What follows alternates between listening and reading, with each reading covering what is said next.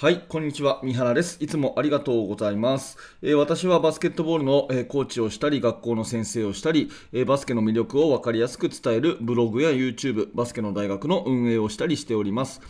え私の人生をかけての目標は、バスケットボール×ボトムアップ理論で日本一素敵なチーム作りをすることです。え2022年6月の 7, 7日、7日ですね、7日の火曜日になります、えー、今日も聞いていただいてありがとうございます。えー、今日のテーマはですね、メルマガの方からいただいたメッセージをお答えさせていただこうかなと思っています。えー、形にこだわる、オフェンスでね、えー、パターンにこだわりすぎてパスミスが増える、ねえ、なんかこうやろうやろうとしちゃってパスミスが増える、そういう経験、絶対あなたもあると思うんですけれども、うんまあ、そういうことに関する必要あの質問回答ということで、えー、ぜひ最後までお聞きください。えー、本題に入る前にお知らせを2ついたします。えー、1つ目は、えー、無料のメルマガ講座です。えバスケの大学では、え指導者の方の役に立つお話をメールでお届けするサービスを行っております。最初の1通目で、えプレゼント動画も用意してありますので、えー、ぜひこれを機会に下の説明欄からメルマガの登録よろしくお願いいたします。それともう一つは YouTube メンバーシップのお知らせです。えメンバーシップの方ではですね、えー、バスケの大学研究室というコミュニティで、えー、投稿している記事を音声にして読み上げているというこう、えー、ものになります。だいたい週に2本ですね、30分ぐらいの音声講義を配信してますので、ながら聞きでもっともっと深く、えバスケットの勉強をしたいという方はですね、えー、ぜひ YouTube メンバーシップの方をご検討ください。下の説明欄にリンクが貼ってあります。さて、えー、今日の本題でございます、えー、形にこだわりパスミスが増える原因ということで、えー、いただいたメッセージ読ませてください。えー、男子の中学生で部活を指導しています。ドリブルなしの5対5をやっていて迷うことがあります。動きがぐちゃぐちゃになるので、いくつかのオフェンスエントリーのパターン、え UCLA カットなどを教えたところ、それをやることが目的になってしまい、シュートを狙わなくなったり、形にこだわってしまい、ディフェンスがいるところにパスしちゃったり、こだわらなくていいよというとまたぐちゃぐちゃになりますと。えー、どのような声掛けをすればいいか迷っています。アドバイスいただきたいです。よろしくお願いしますということで、めちゃくちゃこう、なんていうんですかね、手触り感のあるっていうか、本当に現場の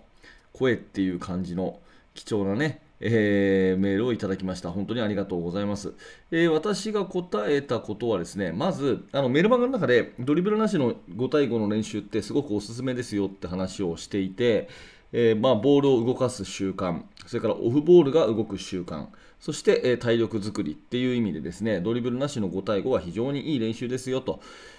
えー、ぜひあなたのチームでも、まあ、やっていただいて、えその感想をお聞かせくださいみたいなそういうコーナーにこの方はお答えしていただいたわけですね。で、えーとまあ、私が返信した内容としては、まずドリブルなしの5対5はですね、えー、と非常にいい練習なんですが、それはゲームとはやっぱり違うものなので、うんまあ、あのゲームゲーム形式練習の前のウォーミングアップみたいなね、そういうその動きの習慣化、それから体力作り、そういう意味で、えー、比較的短い時間やればいいと思いますよということを返信したんですね。えー、そしてあのセットオフェンスをやっぱりしっかり教えたくな教えたいのであれば、ハーフコートの5対5の練習をたくさんやった方がいいですよという、そんなことを、えー、お伝えしました。えで、エントリーを教えたところ、形にこだわってしまってうまくいかない。で、これはね、必ずこう指導者が悩む通り道なんですよね。で、その時に指導する時の3つのポイント、大事なね、形にこだわりすぎてパスミスが、えー、増えてしまう、それをですね、えー、直すための3つのポイントはですね、1つ目、何のためにその動きをやるかをちゃんと確認する。何のためにを確認する。で2つ目は、ボールマンがトリプルスレッドになっているかどうか確認する。ボールマンがトリプルスレッドになってるか確認する。で、3つ目はオプションを教えるっていうこの3つなんですね。1個ずつお話をしていきます。で、1つ目は何のためにその動きをやるのかっていうところをちゃんと確認をするっていうことですね。言葉で、え、確認するってことですね。例えば UCLA カットであれば、同じ UCLA カットでもですね、え、いろんな目的があると思うんですね。例えばガードがハイポストのスクリーンを使ってゴール下に飛び込んでいく。こういうカッティングプレーを UCLA カットって言いますけどガードにポストプレーをさせたいから UCLA カットを使います。なのか。それともガードがカッティングしていって空いたスペースでハイポストにボールがをつなぐためにやるのか。それともハイポストのところに、ねえー、スペーシングを作った上でウイングとのピックアンドロールをやるのか、ねえー、そういった目的があるわけですよね。今これ話してて伝わってますかね？ちょっと図にしちゃおうかな。えーと、ごめんなさい心なしかあの余裕のある方は画面を見ていただければ、ちょっと図にしますね。はい、えーと、いつもこういう図がすぐ出るようにしてあります。えーと、UCLA カットってこういうことですね。パスしました。で、ハイポストのスクリーンを使ってガードがカッティングしていくと。で、ここの、ここで攻めたいから UCLA カットやるのか、それともですね、ここのところにパスをこう入れたいから UCLA カットやるのか、それともディフェンスがこういなくなったところで、ね、いなくな、こう1番いるんで、いなくなったところで、ここにピック行きたいから UCLA カットするのか、これで全然目的が違いますよね。だかそういう、はい、画面の方はもう終わりですね。えー、そういうですね、その、何のためにやるのかっていうところをちゃんとまず理解させるあこういう動きをやるよっていう動きだけじゃなくてその中身をちゃんと言っていくっていうところは結構重要なのかなというふうに思います、はい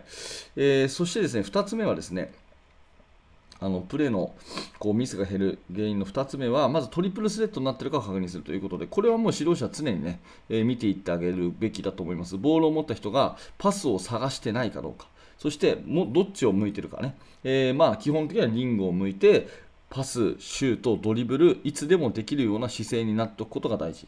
うん、と、まあ、いうのがトリプルスレッドですよね。で極端にまあ言うとですね、ボール持ったらシュートが打てる格好になってるかどうかっていうところだけ確認するといいと思います。そうすると、シュートが打てる格好になってれば、パスもドリブルも大体できるので、えー、大体ボール持ったらすぐドリブルしちゃうか、パスを探すか、どっちかが良くないわけですよね。ボール持ったらすぐドリブルしちゃうか、パスを探すか、どっちかが良くないので、えー、ボールを持った時にシュートも打てる格好になってますかってことを常にね、生徒に考えさせながら、えー、パターンオフェンスをやるといいと思います。これが2つ目ですね。で、3つ目、オプションを教える。これが結構重要だと思っていて、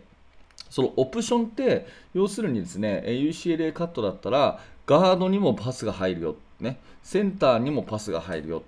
で、それがダメだったらスクリーンに来なさいとかですね、そういうなんか、ディフェンスがこうだったらこう、ディフェンスがこうなったらこうっていうような、その選択肢をたくさん教えていくってことです。で、形にこだわりすぎてパスミスが増えるっていうのは、おそらく1個の選択肢しか教えてなくて、右からパスが来たら左に出しなさいと。ね、右から来たパスは左にパスを出しなさいっていうことだけ教えていて、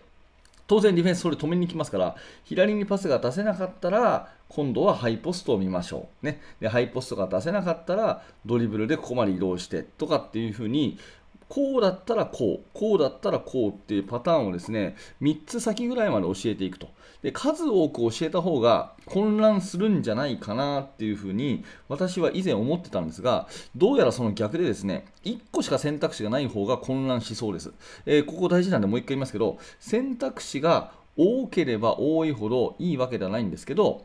1個しかないのが一番混乱する原因だと思います。だから大体3つぐらいのパターンを教えておくといいですね。ディフェンまずは最初の狙いはこう。ね。で、そこを止められたら次にここ見なさいと。で、それもダメだったらここに返しなさいみたいなね。そういう、ね、3つぐらいのパターン、オフェンスのその選択肢、オプションを用意しておくと結構迷わないかなと。3つ以上になると、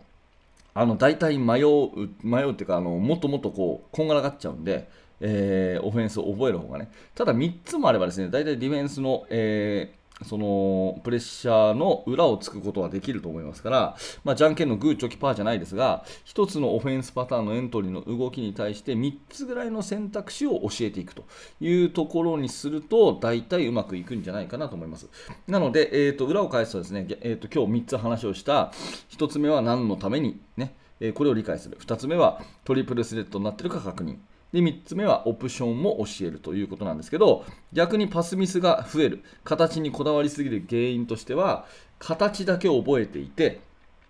ボールを持った時の姿勢がトリプルスレッドになってなくて、そして選択肢が1つしかないと。こういうふうな、えー、ところでの指導になると、絶対にオフェンスは形にこだわって、パスミスが増えて、で、先生に怒られて、ますますあの困ってみたいなね、そういう悪循環になりますから、えー、その辺のところを、まあ、確認しながら教えていけるといいんじゃないかなという、そんなお話でございます。えー、今日のテーマね、形にこだわりすぎてパスミスが増えてしまう原因、これをなくすための指導法としては、え何のために教える。トリプルスレッドを確認する。そしてオプションを3つぐらいは教えておくというところが解決になると思うので、ぜひ参考にしてください。はい、ありがとうございました。えー、毎朝更新をしております。ぜひチャンネル登録、高評価のボタンを押していただいて、えー、また明日の放送でお会いしましょう。えー、Facebook を使ったバスケの大学研究室では、え現在進行形で私が手掛けている最新のチーム作りについて、えほぼ毎日2000文字ぐらいの記事を投稿しております。えー、質問にも必ず答えている、そういうコミュニティになってますので、えー、ぜひこれを機会に下の説明欄からバスケの大学研究室を覗いてみてください。